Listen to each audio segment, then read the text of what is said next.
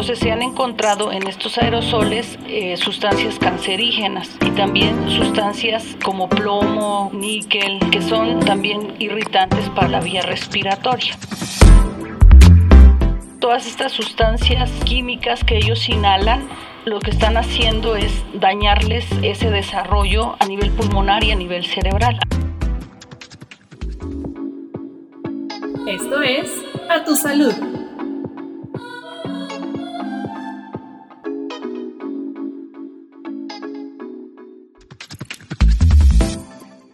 Hola, ¿qué tal? Gracias por acompañarnos a un episodio más de A Tu Salud. Yo soy Iván Cabañas y hoy me acompaña la doctora Irma Flores, neumóloga del IMSS, con quien resolveremos el mayor número de dudas respecto al uso de cigarros electrónicos, vaporizadores, bolígrafos vape, entre otros productos con nicotina y otros químicos que resultan muy dañinos para la salud y que nos preocupa ya que cada vez más personas, sobre todo jóvenes, los utilizan como una alternativa para evitar fumar sin conocer sus implicaciones en la salud de quienes inhalan dicho vapor directa o indirectamente. Bienvenida Irma. Muchas gracias Iván. Y pues vamos a empezar a hablar, ¿qué son los vapeadores?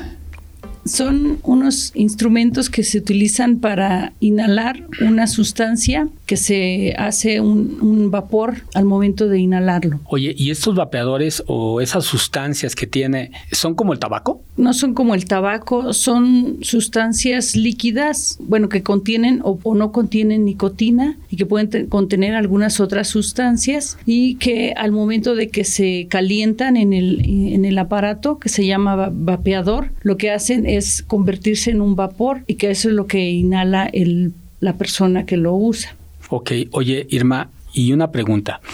Por ahí cuentan que los vapeadores surgen como una alternativa para aquellas personas que fumaban mucho y que de repente tienen ganas de dejar de fumar, pero hay esa sensación de tener algo en, la boca y aspirar ese humo que a lo mejor en el caso de los del cigarro común y corriente pues es el tabaco y la nicotina. En este caso, como lo comentas, es ese vapor producido por esos líquidos. ¿Sí efectivamente ayudan los vapeadores como una alternativa para dejar de fumar? Pues no se ha demostrado que logren ese objetivo sí, inicialmente se inventaron con esa finalidad, por más o menos por el 2003 en China. Quien los inventó, los inventó con esa finalidad de que el paciente que fumara con pequeñas dosis de nicotina que traían estos aparatos se fuera poco a poco dejando de, la adherencia a la nicotina. Pero se fue viendo que tenían gran apego los fumadores entonces se fueron modernizando como todas las cosas y la industria mercantil pues lo que vio fue una oportunidad de negociar o tener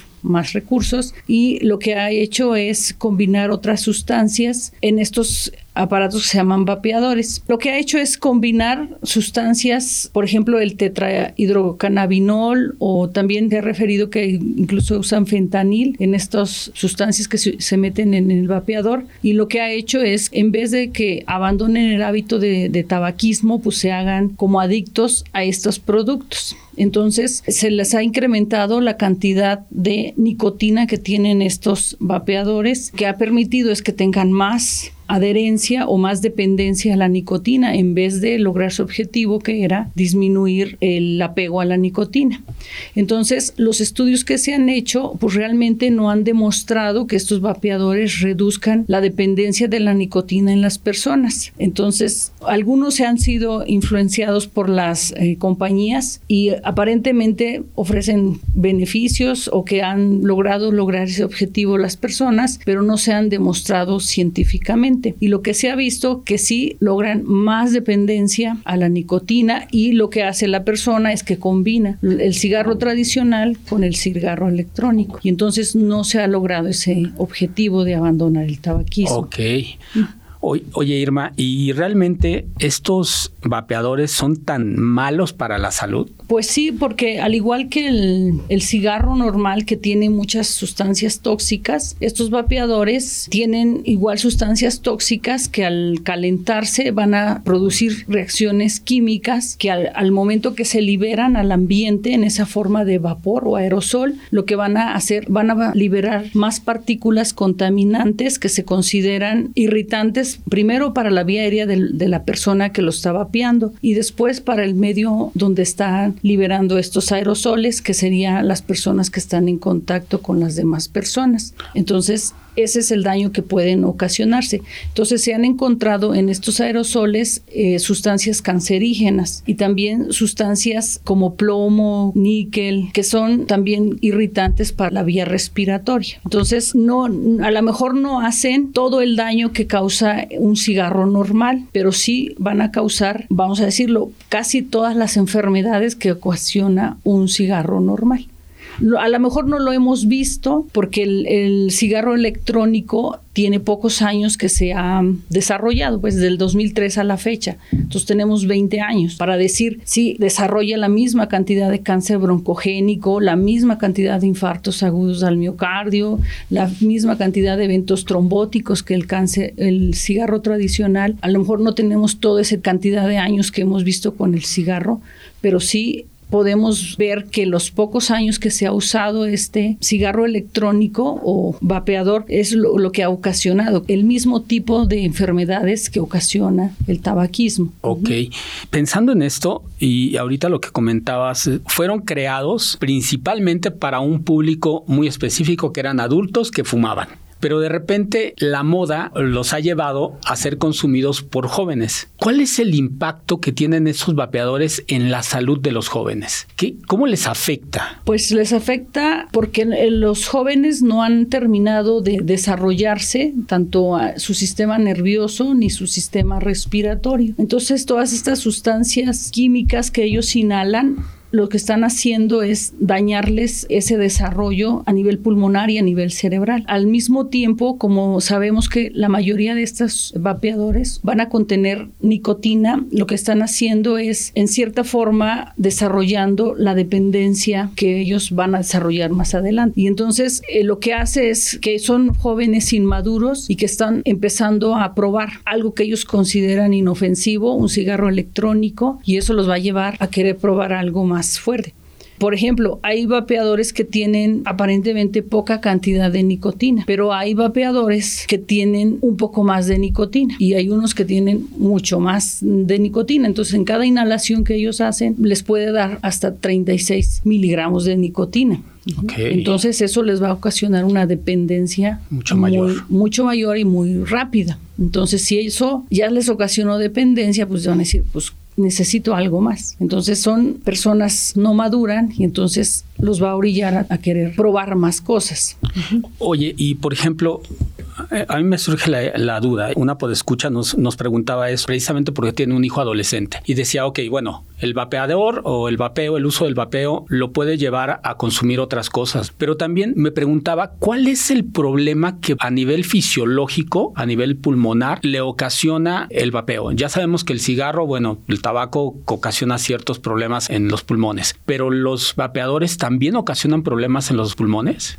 Sí. ¿Qué tipo de problemas? Mm, por ejemplo, lo que hace es alterar las células de defensa del pulmón y lo que puede ocasionar, pues como síntomas más generales, pues tos irritativa, inflamación de la vía respiratoria y pueden ser personas que puedan desarrollar problemas de asma, por ejemplo, o que puedan desarrollar bronquiolitis y, y más grandes puedan desarrollar por ejemplo, enfisema o algunas otras problemas respiratorios. Por ejemplo, se ha visto que es más fácil que se infecten por virus del rinovirus o que se colonicen por estafilococo o también que se colonicen por neumococo. Entonces esto les predispone más fácil a infecciones de vías respiratorias. Eso es a su temprana edad. Entonces, si ellos lo siguen consumiendo en más años, lo que podemos esperar es que desarrollen pues la enfermedad pulmonar obstructiva crónica. Ok, que es este el EPOC, ¿no? El EPOC. Ok. Oye, también otro de los puntos de los que hablan como tratamiento alternativo de los vapeadores es si es cierto que sirven los vapeadores para mitigar la ansiedad o es un mito. Pues es un mito porque la nicotina pasa muy rápido al sistema nervioso central. Y entonces uno de sus efectos que tiene eh, inicialmente es causar como ansiedad, aumento de la frecuencia cardíaca, aumento de la frecuencia respiratoria, ansiedad. Entonces, eso es lo que les ocasiona en los primeros minutos que, vamos a decir, inhalan. porque hay personas que dicen, ok, pero yo mi cigarro electrónico, el líquido con el que yo lo preparo no tiene nicotina, me sirve para calmar la ansiedad. ¿Es cierto eso? Pues no, yo creo que es como más... más una idea que idea que tienen. Ok, finalmente no es una terapia para mitigar la ansiedad. No. Ok. Oye, ¿y el vapeo puede producir cáncer? Sí, porque libera sustancias químicas, o sea, lo que, lo que contiene es sustancias químicas para disolver la nicotina.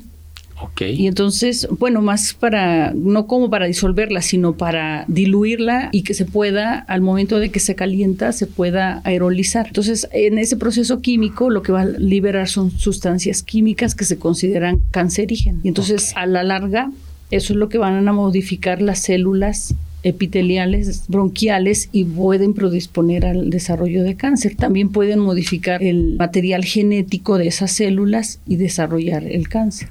Se, se supone que son tres sustancias principales las que tiene los líquidos que contienen los, vapes o vapeadores, ¿no? Y normalmente habla de tres que están autorizadas o permitidas por la COFEPRIS, pero también según estudios que se hicieron en la COFEPRIS, habla que sí contienen nicotina, que hay metales pesados en la composición, que hay plomo, compuestos orgánicos volátiles y agentes que causan cáncer. Entonces, finalmente, sí hay que tener cierto cuidado con este uso indiscriminado discriminado de, vapeadores, ¿no? Porque nos puede llevar precisamente a lo que comentas tú, nos puede llevar a, producir no en el corto plazo, porque también hay que ser claros, ¿no? No es en el corto eh, plazo, pero sí es en un periodo mayor de que causen un cáncer, ¿no? ¿Qué tan cierto es que este consumo de vapeadores nos puede llevar a un consumo posterior de sustancias que no están autorizadas o que no son legales, ¿no? Bueno, legales para el uso recreativo, como la cannabis, como la marihuana. ¿Sí es cierto que eso nos podría llevar a, ese camino? Sí, sí es cierto, porque bueno, se ha descrito que aproximadamente hay como 4.000 sustancias que se venden para utilizar en esos vapeadores. Okay. O sea, como tal en el cigarro electrónico clásico no pero sí en los que se conocen vapeadores en los cuales se les puede poner el líquido. Entonces, como cuatro mil sustancias, yo digo, yo no me puedo imaginar cuatro mil sustancias para vapear. Dice uno, bueno, pues, ¿qué le pone? claro. Son muchísimas sustancias, pero sí se ha descrito que hasta incluso fentanil puede encontrarse en esos eh, frasquitos o cápsulas que venden. Que, que, sería el mercado negro, ¿no? El mercado negro. Ok, oye, pues sí es un gran riesgo si no sabemos de dónde viene la sustancia, ¿no? Que se está metiendo al cigarro electrónico o al vapeador. Y este, ¿cuáles son aquellos casos graves que tú tengas conocimiento que se han presentado en hospitales derivado del uso de vapeadores?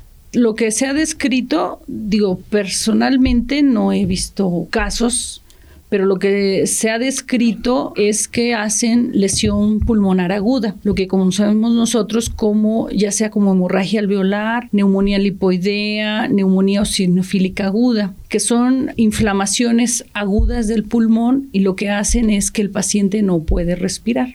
Para esto, pues lo que se ha manejado es tratamiento con un medicamento que se llama esteroides y lo que hace es desinflamar al pulmón. Y se ha, se ha descrito principalmente en aquellos pacientes que, que precisamente usan el líquido que tiene tetrahidrocannabinol porque para disolverlo eh, lo que usan es la vitamina E. Entonces, al combinarse con esto, lo que hace es una sustancia química que lo que hace es dañar las células del aparato respiratorio y eso es lo que causa esa inflamación. Entonces, hasta al estar inflamado el pulmón, por lo que no, no, deja respirar a los pacientes. Entonces, cuando se introdujeron esas sustancias o cuando los vapeadores se modernizaron, vamos a llamarlo así, a, a introducir muchas sustancias, se presentaron el mayor número de casos de estas lesiones inflamatorias del pulmón. Y ya cuando se hicieron esos estudios y detectaron que era esa asociación, entonces lo que se trató es de regularizar, identificar cuál era la asociación para esta lesión pulmonar y entonces ya hasta la fecha parece que ya no se han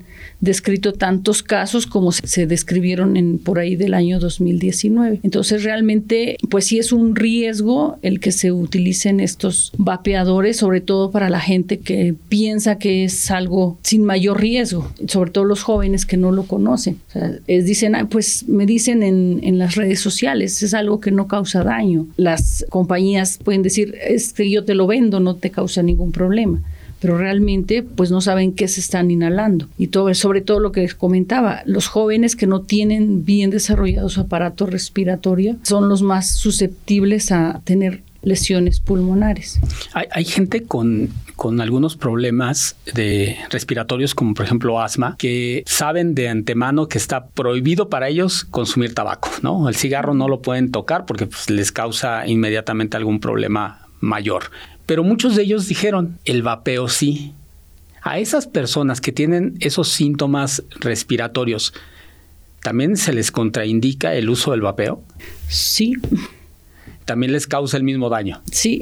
Ok. Oye, esta acción que tiene de calentar el líquido y que me imagino que es esa sustancia o ese calor entra al sistema respiratorio. O sea, dicen por ahí en las redes también incluso los, los que están en contra del vapeo, comentan que quema toda la parte del aparato respiratorio. ¿Qué tan cierto es eso? Mm, no, no lo quema, lo que hace es irritarlo. Y lo que, lo que hace principalmente daño al paciente que tiene asma es el cambio de temperatura. Son muy sensibles su vía respiratoria al cambio de temperatura. Entonces, si está inhalando sustancias que tienen cierta temperatura, se reporta que esa, se calienta ese líquido hasta 350 grados, 400 grados Fahrenheit. Entonces es una temperatura alta. Enorme, claro. Entonces, al momento que lo inhalan, pues les irrita esa vía respiratoria. Y si andan, por ejemplo, mal controlados, pues les puede exacerbar su asma. De hecho, pues son no nada más para el paciente que tiene asma, pues mucha gente que se sabe que tiene prohibido el cigarro, pues lo usa. Entonces hay que dejar claro, cigarro y vapeadores no cuando están contraindicados, ¿no? Sí. ¿Qué hacemos nosotros como Instituto Mexicano del Seguro Social para que la gente no consuma este tipo de, ya sea cigarro común o, este, o vapeadores, ¿no? Mm, por ejemplo, en nuestros centros de trabajo lo que ha hecho el IMSS es prohibir el humo de cigarro y entonces eso conlleva que tenemos prohibido consumir cigarro y anexos. Ok, que entre ellos incluyen los vapeadores. Vapeadores, cigarros electrónicos. Y en las zonas cercanas a la institución o a cualquier lugar del Instituto Mexicano. Entonces, aplica también para los familiares y para los pacientes. Ok. Entonces, cuidar que no se consuma tabaco o algún otro aparato de, ya sea el vapeador, cigarro electrónico, ¿no? Y lo que encontramos con frecuencia en nuestros centros de trabajo es igual póster de cuáles son los efectos dañinos del humo del cigarro, desde tu experiencia, ¿qué le dirías a la gente para que ya no use los vapeadores o que no se acerque a los vapeadores o que deje de fumar? Es algo difícil. Ok. es algo difícil porque como decimos los neumólogos para el paciente que fuma, lo primero que tiene que hacer el paciente que quiere dejar de fumar es que esté convencido que quiere dejar de fumar. Porque si van con nosotros y les decimos, tiene estas enfermedades, es asociado al tabaco, tiene que dejar usted de fumar, pero no quiero. Y dice uno, pero ya le expliqué que le hace daño, pero no quiero dejar de fumar. Dice uno, bueno, la decisión es de usted. Entonces, el decirle no use estos aparatos de vapeo porque le causan daño, tenemos que concientizar bien a la gente para decirle, estos son igual de dañinos que el humo del cigarro, no menos, son igual de dañinos y a veces un poco más porque se pueden usar sustancias ilícitas que puedan causar dependencia. Entonces hay que concientizar, yo creo que en esa forma, decir, son igual de dañinos a las mamás, a los en la escuela, a los profesores, pues a la, población en general, decirles son igual dañinos que el cigarro para ver si de esta forma podemos evitar su consumo. Porque si la, gente no, no quiere dejar de fumar es, porque por ejemplo nosotros lo vemos, ya se infartaron, ya tienen EPOC, traen su oxígeno, no pueden caminar, no pueden respirar y siguen fumando. Y dice uno, bueno, ¿qué más, ¿Qué más, necesitan, ¿qué más necesitan? No quieren dejar de fumar. Oye, Irma, un, un favorzote. Hay gente que por el uso del consumo del tabaco, por el consumo de los vapeadores o simplemente por alguna, alguna problemática fisiológica tienen síntomas o tienen una sintomatología pulmonar. ¿Tienes algunos ejercicios con los cuales la gente pueda hacer en casa para ayudarse a respirar mejor? No sé, eh, alguna vez una, una persona que tenía EPOC me dijo que le habían dado una serie de ejercicios como técnicas, como estimular su sistema pulmonar. ¿Nos podrías contar algunas de ellas si las tienes? Bueno, podemos hacer unos ejercicios que son muy sencillos, pero para los rehabilitadores pulmonares son muy importante que el paciente lleve un, programa de rehabilitación pulmonar, porque ellos comentan que es, no es nada más hacer unos ejercicios, sino que tienen que llevar un plan un plan de ayuda, eh, un plan nutricional, eh, los medicamentos, la visita al médico y los ejercicios. O sea, es completito todo.